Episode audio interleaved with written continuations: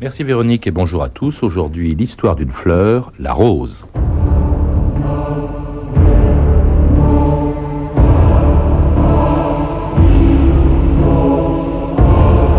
Moi, tant que chanter pourrait, je louerai toujours en mes odes la rose. Pierre Ronsard. «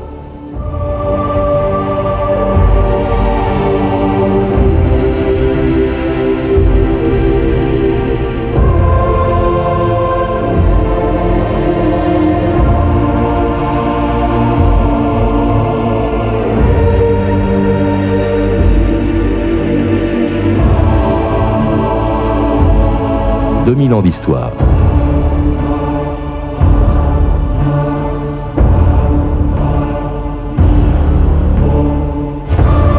Depuis la première rose, l'églantier, apparu il y a des millions d'années, jusqu'aux 45 000 variétés qui en descendent, l'histoire de la rose a toujours été associée à celle des hommes. Elle a parfumé leur corps, soigné leurs maladies, inspiré leurs peintres et leurs poètes, et surtout décoré plus qu'aucune autre fleur leur jardin et leur maison. Le palais de Néron qui ensevelissait ses invités sous une avalanche de pétales de rose, le jardin de Joséphine qui fit de la rose une passion française, ou les boutiques des fleuristes qui, dans le monde entier, vendent chaque année plus de 4 milliards de baccarat, de sultanes, de sterling silver ou de princesse Alexandra. Car chacun sait que quand on veut le dire avec des fleurs, on le dit le plus souvent avec des roses. J'ai de la rose branchue, j'ai rose à la pièce. Peut vous faire un mélange de couleurs. Et ça combien Monsieur, vous avez choisi un petit arbre de rose. C'est original hein Ça change un petit peu des bouquets de roses Tout à fait.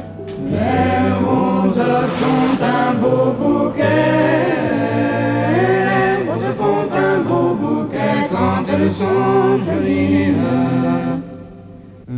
mois d'avril s'en est allé, le mois de mai s'est approché. Et Marion,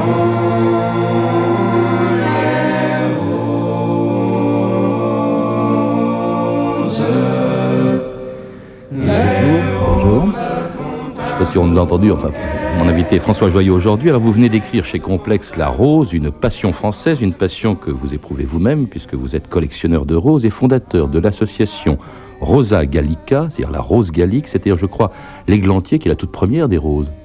Oui, c'est l'une des grandes roses botaniques euh, qui sont très anciennes. On en trouve, euh, comme le suggérait ce qu'on a entendu à l'instant, on en trouve dans les fossiles. Ça, ça se chiffre en millions et millions d'années.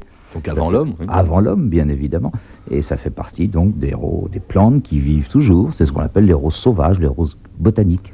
Alors, euh, elles ont tout de suite été très appréciées par les hommes, euh, tellement recherchées d'ailleurs à Rome, je crois qu'elles faisaient partie de toutes les, les orgies des empereurs romains. Elles faisaient partie des orgies, mais alors à Rome, on avait quand même un problème, c'est qu'on importait ces roses. Elles venaient d'Égypte, de la vallée du Nil, et donc vous imaginez les problèmes de transport à l'époque, mais néanmoins la rose a tout de suite été associée à de grandes fêtes religieuses. Et ce que nous appelons, ce que nous avons conservé comme souvenir des bacchanales, c'était un mélange de rose et de vin. Bacchus d'ailleurs est souvent représenté avec une couronne euh, de feuilles de vigne et des roses. Euh, bon, on en a retenu le côté un peu bachique, si je puis dire, mais enfin, au début, rose et vin étaient et sont toujours assez curieusement, pour y revenir, associés. Aujourd'hui encore. Mais on ne s'intéressait qu'aux pétales. hein. Je crois que c'était pas pour les fleurs qu'on a- que, que les roses intéressaient, c'était pour leur- uniquement leurs pétales. Oui, on, on trouve quelques fleurs euh, qui sont conservées pour elles-mêmes. Par exemple, si vous regardez les peintures de Pompéi, euh, on a, des, on a des, des traces, plus que des traces, de belles peintures Mhm. euh, de roses qui étaient donc appréciées pour elles-mêmes, pour la fleur. Mais c'est vrai que l'utilisation, si je puis dire, ludique de la rose, c'était essentiellement les pétales qu'on importait encore une fois déjà euh, d'Afrique du Nord, en l'occurrence l'Égypte. Enfin, ludique, euh, hein, Néron et Héliogabale, surtout l'empereur Oui. fou, noyaient ses invités sous, Oui, sous- il y a sous eu tellement de roses qu'il y en a qui étouffaient, je Il y a eu des hauts et des bas. Et alors, elle avait la réputation, la rose, d'être un médicament à l'époque, et alors de garder les secrets. On dit qu'une rose pendue au plafond garantissait le secret des conversations. Oui. Hein Oui, et d'ailleurs, euh, il y a une expression, euh, je ne dis pas française, mais enfin européenne, médiévale, ce qui est écrit et conservé sous le secret, euh, c'est sous la rose, Subrosa. ouais, subrosa se- en latin, ouais. sous la rose. Donc c'est une très très vieille tradition. Alors fleurs des orgies, mais aussi fleurs des églises ou des mosquées, toutes les religions ont célébré la rose, François Joyot. Oui, et même, euh, bien sûr, le- les chrétiens ont repris ça eux-mêmes à l'Antiquité gréco-romaine. hein. Euh, les- la rose dans la- dans l'Église, enfin pas dans l'Église, mais dans la religion chrétienne, c'est parfois assez contradictoire. D'ailleurs, c'est la rose blanche de la virginité, c'est la rose rouge euh, des martyrs, le sang des martyrs. Euh, mais jusqu'à une période très récente, même après la Deuxième Guerre mondiale, la fête Dieu était généralement la fête où on jetait les pétales de rose dans les rues, on mettait les draps et on, jetait, on garnissait tout ça de pétales de rose. C'est la rosace, c'est le rosaire, le, le rosace, c'est le ro- C'est- dites-vous aussi, vous rappelez que euh, les papes ont offert pendant des siècles une rose d'or à leurs invités. Jusqu'à les, derniers, les derniers cadeaux, les derniers présents de ce type sont très récents, au XXe siècle, hein, après la Deuxième Guerre mondiale, absolument. Mais c'est vrai que la rose, c'est, c'est la rosace des églises. C'est le rosaire euh, au sens euh, chapelet, c'est, euh, ça a été très lié à, l'activité religieuse. Alors, vous le rappeliez il y a un instant, vous disiez, elle est riche en symboles. Je crois qu'il y a peu de fleurs qui ont, qui ont donné autant de symboles, des symboles contradictoires. Ça dépendait de la couleur de, la rose. Alors, il y avait la, rose rouge, donc le sang du Christ. Il y avait la rose blanche, la virginité de Marie, qui est à l'origine d'une tradition très ancienne, qui était celle des rosières. Oui, alors les rosières euh, remontent théoriquement, théoriquement euh, en France, en Europe, à la période mérovingienne, ce qui nous entraîne vers le 6-7e siècle. Euh, puis ça a vécu tout le Moyen Âge, l'Ancien Régime, ça a été contesté fortement au 18e avec la philosophie des Lumières, et avec la Restauration, c'est-à-dire dans les années 1820-1830, on a essayé de relancer cette tradition ancienne, mais sans, sans grand résultat. C'est maintenant quelque chose qui est... qui consistait à célébrer euh, là où les vierges du village, c'est-à-dire des Voilà. jeunes femmes, bah, pas toujours, parce que euh, dans l'imagination de Guy Maupassant, un une rosière pouvait être un rosier. Vous savez, monsieur Corollaire, ce que c'est qu'une rosière? Mon Dieu, Madame Husson, je crois le savoir. Oui. Eh bien, aucune des jeunes filles que vous m'avez proposées ne remplit les conditions indiquées dans mon dictionnaire. Vous savez, Madame Husson, aucune jeune fille n'est à l'abri d'une médisance. En tout cas, monsieur Huchette, la rosière de Villers-Roses doit être comme la femme de César. Pas même soupçonnée. J'en suis désolée, mais pas de rosière possible à Villers-Roses cette année. Si madame, il y en a une, de rosière, Mais qui? Isidore. Mais enfin, c'est un garçon. Et on ne peut tout de même pas le couronner rosière, même avec son innocence. Eh bien, mais si nous en faisions un rosier, Chaque commune a une rosière. Ville-les-Roses aura un rosier pour le rosier. de Madame Husson. Pour le rosier de Madame Husson. Et le rosier, eh bien c'était Fernandel dans le rôle du rosier euh, de ce film, donc le rosier de la Luçon de Bernard Deschamps, inspiré de Guy de Maupassant. Euh, Il n'y a pas eu de rosier dans, dans l'histoire, Non, François non, bien évidemment. Mais ça, ça traduit, si vous voulez, on a commencé à critiquer cette, euh, sous l'influence de, de- de diverses idées politiques, morales et autres, on a critiqué ce- cette tradition, surtout dans la deuxième moitié du 19e, et on a fini par la ridiculiser, parce que vous Mm. avez énormément d'opéras comiques et autres, et même de revues de music-hall qui sont sur ce thème, mais bien évidemment complètement inversés. Alors le, le- le rosier ou la rose ont inspiré bien d'autres écrivains que Maupassant. C'est le cas bien sûr de Ronsard et de ses vers les plus célèbres. Mignonne, allons voir si la rose, mise en musique au XVIe siècle par un compositeur oublié, Costelet.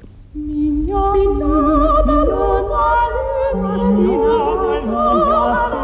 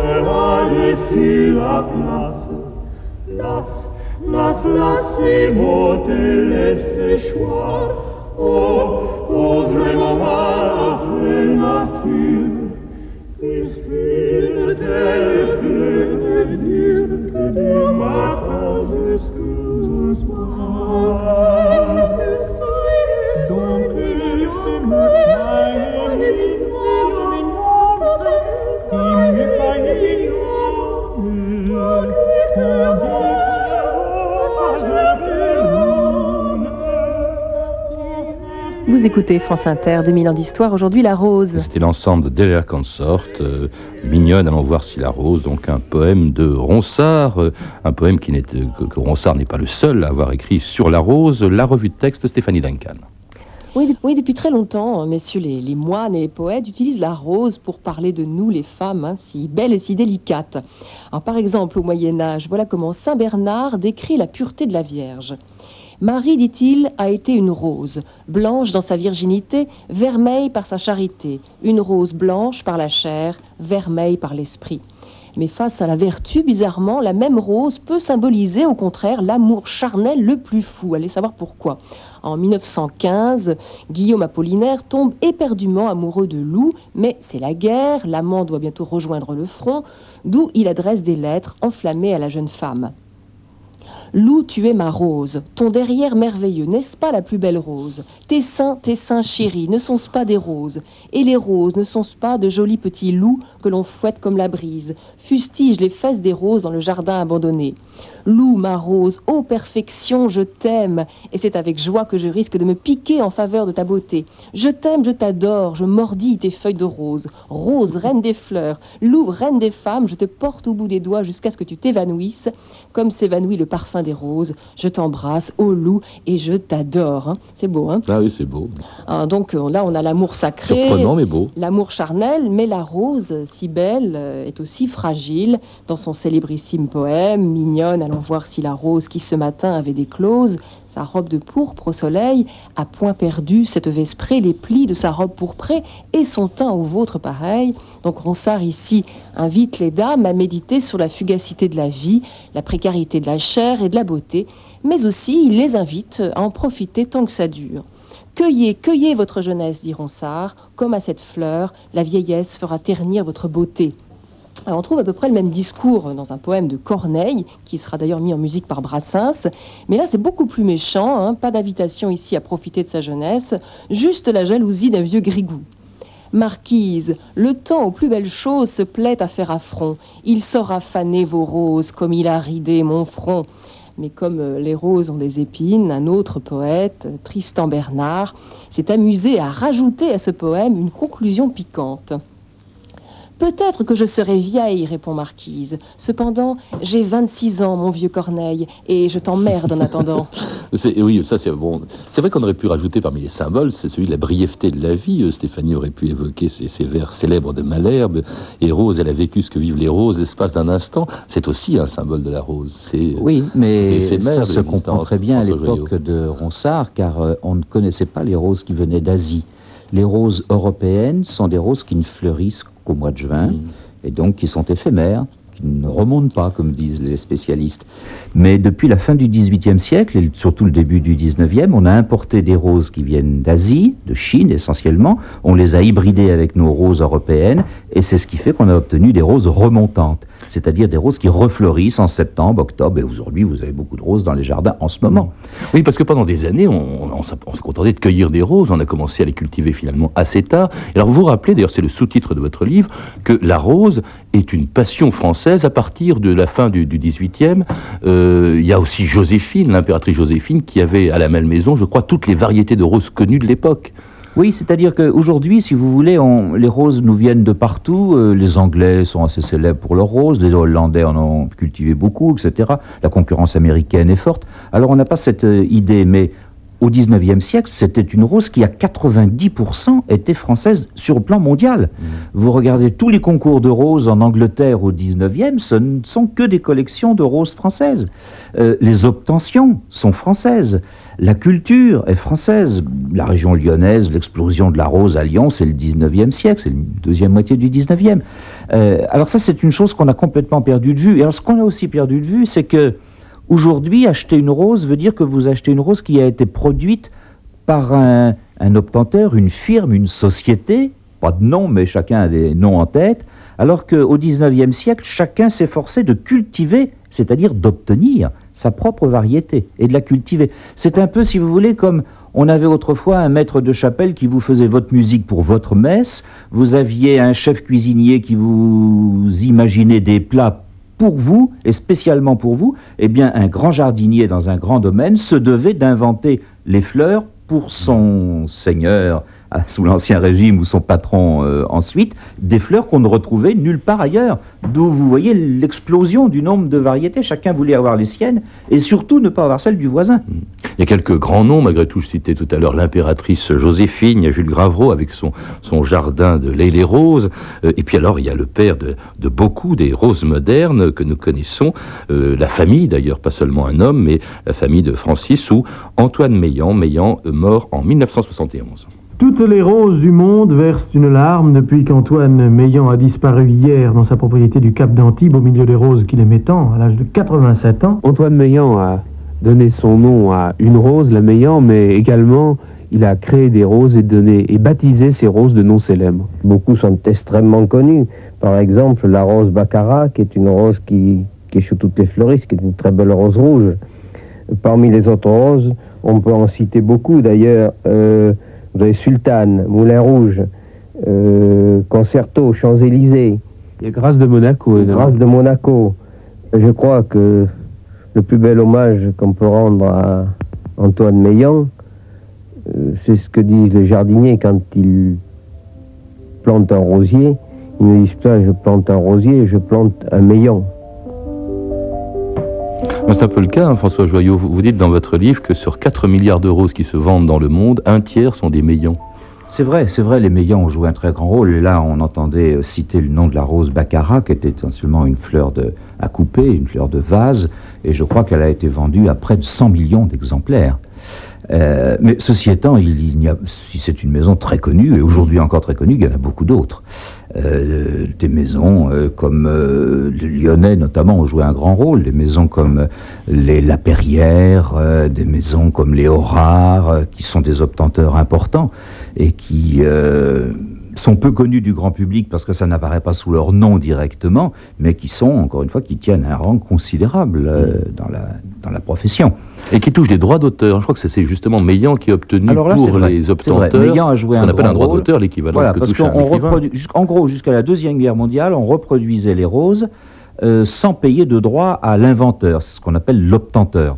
Et ce sont les Meillants qui se sont battus les premiers sur le plan juridique pour obtenir une sorte de, de droit d'auteur, comme un auteur et son éditeur. Euh, et donc maintenant, ils touchent des droits, euh, des royalties, euh, et bien souvent euh, avec difficulté d'ailleurs, puisque de plus en plus les roses ne sont plus cultivées dans les pays du Nord, en Europe. Oui, la France a perdu son, son rôle de premier plan. oui, la, la- la François France Joyot. garde son rôle de premier plan pour ce qui est de la création, l'obtention des variétés. Mais la production de masse est passée dans les pays du tiers-monde. C'était déjà vrai à l'époque coloniale, où la France faisait cultiver, par exemple, au Maroc. Euh, ça s'est poursuivi aujourd'hui dans des pays plus lointains, comme l'Amérique du Sud, la Colombie, euh, la- l'Afrique, le Kenya et autres, qui sont les gros producteurs de roses à couper, qui arrivent à Rungis et ailleurs, dans les autres capitales européennes, euh, dans, des, dans, des, dans des avions euh, frigorifiés. Et, et donc le, le- le commerce et la production s'est complètement déplacé. Et la production pour faire quoi? Pour des roses? Vous parlez de roses à couper, mais il y a eu d'autres utilisations de la rose. Euh, il y a eu le, le- le parfum euh, pendant Oui. longtemps. Alors le parfum, ça a été important pendant jusqu'au 19e siècle, mais à partir des dernières années, avec les progrès considérables de la chimie qui datent surtout des années 1880-1900, euh, la chimie a concurrencé la rose. Et bien évidemment, alors je ne dis pas qu'il n'y a plus de rose pour le parfum aujourd'hui, ça existe toujours, mais dans des proportions qui n'ont rien à voir avec ce qu'était autrefois. On, on comprend la concurrence de la chimie. Je crois qu'il faut 60 000 roses pour obtenir 30 grammes d'essence de rose. hein. Oui, oui, et- bon. et On se ces doute bien et que la ces 30 chimie, c'est plus valent, valent des, des sommes folles. Et- Mais alors très utilisé, notamment dans, dans- les pays musulmans. Je crois que Saladin avait nettoyer ou purifier euh, le, le dôme du rocher euh, après le départ des, des chrétiens euh, en répandant partout de l'essence de rose, très utilisée par les musulmans aussi. Absolument. euh, La Mais rose hein, en général, pas seulement La, la rose au Moyen-Orient a une tradition très ancienne et une grande partie de nos roses actuelles viennent du Moyen-Orient, même des roses qu'on considère un peu comme roses européennes, mais leur origine viennent du Moyen-Orient. Et la question à se poser, c'est si au deuxième degré, ces roses du Moyen-Orient ne viennent pas d'Extrême-Orient. Et au fond, le Moyen-Orient n'étant qu'une étape sur ce qu'on appelait autrefois la route de la soie, mais qui a fait vu transiter bien d'autres choses que de la soie. Euh, et les roses nous viennent en partie sûrement de la- de- de l'Asie. Mais au Moyen-Orient, il y a une tradition très ancienne. Est-ce que vous rappeliez le... Mais ce serait peut-être un retour, un juste retour des choses. Je crois que c'est euh, en Extrême-Orient qu'elle est née. On ne sait pas très bien. euh, certains disent au Bengale, d'autres en Chine, qu'est née la rose. Non, ça c'est la même chose. Le Bengale et la Chine, c'est la même chose parce que les roses de Chine étaient importées en Europe par la Compagnie britannique des Indes qui était installée au Bengale. Alors au départ, c'était des roses de Chine, mais elles transitaient au Bengale et on les appelait des Bengales. Et aujourd'hui, les deux mots chez les rosiéristes, Bengale et Chine, sont synonymes, bien que le Bengale soit le Bangladesh et que la Chine soit la Chine. Il y a combien de variétés de, de roses, François Joyeux? Vous parlez de 45 000, ça paraît euh, ahurissant. Oui, c'est-à-dire qu'il n'y en a pas 45 000 qui sont commercialisés euh, tous les jours, en ce moment. Mais vous avez, en ce moment, les, les annuaires, si vous voulez, euh, portent sur des chiffres qui sont de l'ordre de 10 à 15 000. Mais au total, si vous additionnez les roses en culture, parce que je ne parle pas des roses qui sont éteintes, un grand nombre sont éteintes. En France, par exemple, on dispose à peu près de 10% des roses que nous avions au 19e siècle. Il en reste 10%. 90% ont disparu. Mais si vous tenez compte de toutes les roses qui sont cultivées, je ne dis pas commercialisées, cultivées, on est dans les 40 000. Ça veut dire que pour un grand nombre d'entre elles, il n'y a plus que quelques exemplaires qui sont dans des collections, des roseraies, euh, des roseraies importantes, comme je sais pas, l'ail les roses euh, en France, Bagatelle, et surtout l'ail les roses qui est une collection de roses anciennes et, et d'autres ailleurs. Et puis on en invente tous les jours, hein, avec des noms de- d'amateurs de, roses, je suppose. Il y a la Giono, la Catherine Deneuve, la Louis de Funès, la Charles de Gaulle. Je ne sais pas qu'il était amateur de roses. Bien sûr. Euh, on alors on leur donne des noms, comme vous venez de voir, de, de personnes dans l'actualité. Ce n'est pas, ça n'a pas toujours été comme ça. Jusque vers 1820, on ne faisait jamais ça. On donnait toujours des noms qui, évoquaient la couleur de la fleur, sa forme, mais jamais de nom. C'est à partir de la Restauration en France, 1820, qu'on a commencé à associer les duchesses, les comtesses, et puis les hommes politiques, et puis les actrices, et puis les femmes légères, et puis les artistes de cinéma, etc., etc. Et aujourd'hui, bien évidemment, les rosiéristes cherchent des noms porteurs pour, pour commercialiser leurs leurs fleurs. Ah oui, il y a la Paul Ricard, la Cronenbourg. C'est plutôt inattendu comme nom de rose. hein. Qu'est-ce qu'elle sent, la Cronenbourg il y a des amateurs de Cronenbourg. hein. Oui. Mais bon, qu'est-ce qu'elle sent, la Cronenbourg? Ah, je ne saurais pas vous dire. Mais toutes Alors, les roses n'ont pas d'odeur. ce que- euh, voilà, ce- c'est ce point. Ce que je peux vous dire en tous les cas, c'est que on a tellement privilégié euh, la rose en fleurs coupées, qui elle n'a quasiment pas d'odeur, que depuis une quinzaine d'années, il y a un retour du parfum. Et aujourd'hui, dans tous les concours de roses, les roses qui ne sont pas parfumées ne passent pas, ne passent plus. Alors qu'il y a 20 ans, on, fabriquait, si je puis dire, enfin on obtenait des variétés nouvelles sans, odeur. Mais au contraire, maintenant, le, parfum revient euh, en, en force. Et votre préféré Je ne vous ai pas posé la question. D'abord, combien vous avez de roses Puisque vous êtes un collectionneur de, de roses. Vous dites un amateur, vous êtes même un professionnel de la rose. Professionnel, ça dépend ce qu'on appelle professionnel. Je n'en vis pas, c'est tout.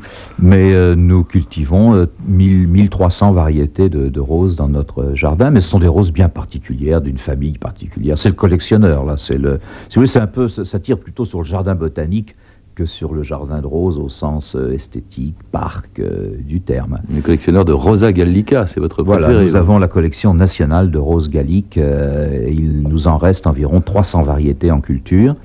Euh, il y en a eu jusqu'à 2-3 000 au 19e siècle, mais presque tout a disparu, vous voyez.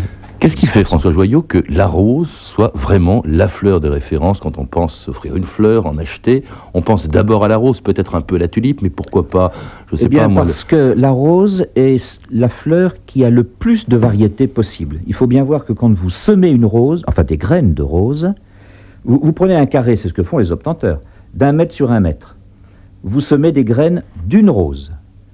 Un an après, vous avez une centaine de roses qui sont toutes différentes les unes des autres, qui ne sont pas la mère, enfin qui ne sont pas celles qui a été semée, qui sont différentes. Alors évidemment, dans les, dans les 100, il y, en a, il y en a 98 qui sont minables et qui vont aller au, au panier, mais vous allez en sélectionner une ou deux. Mais cette capacité, si vous voulez, de la rose à produire des enfants, si je puis dire, différents des parents, a évidemment fasciné depuis toujours. Oui, ça c'est une explication technique. La- L'amateur qui ne sait pas faire pousser des roses, comme ben moi, oui, mais pourquoi est-ce qu'il ira plutôt acheter une rose qu'une Je tulipe crois que c'est cette explication technique qui a fait que les variétés se sont multipliées et que finalement cet engouement s'est développé au fil des siècles. Merci François Joyon en tout cas de nous avoir Merci. fait partager votre passion des roses. Et avant que je rappelle les références de votre livre, on se quitte avec un autre passionné, Jacques Dutronc. J'aime les roses.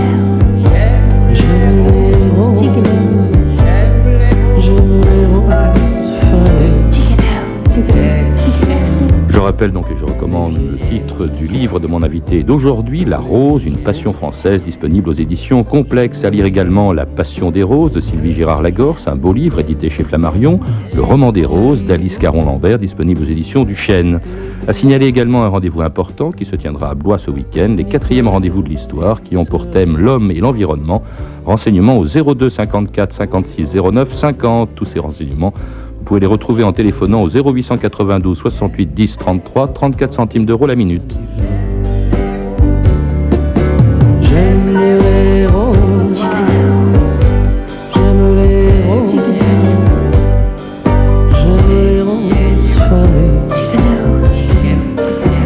2000 ans d'histoire, la technique Elisabeth Collet et Gaëtan Colli, Archivina Elsa Boubli Bankov, revue de texte Stéphanie Duncan, documentation Anne Weinfeld et Virginie Bloch-Léné, une réalisation de Anne Kobilac. Une émission de Patrice Gélinet. Qui les bloque. Demain, dans 2000 ans d'histoire, comme tous les jeudis, nous inviterons un grand témoin et ce sera André Turca, le premier pilote de Concorde. C'était en 1969, mais tout de suite,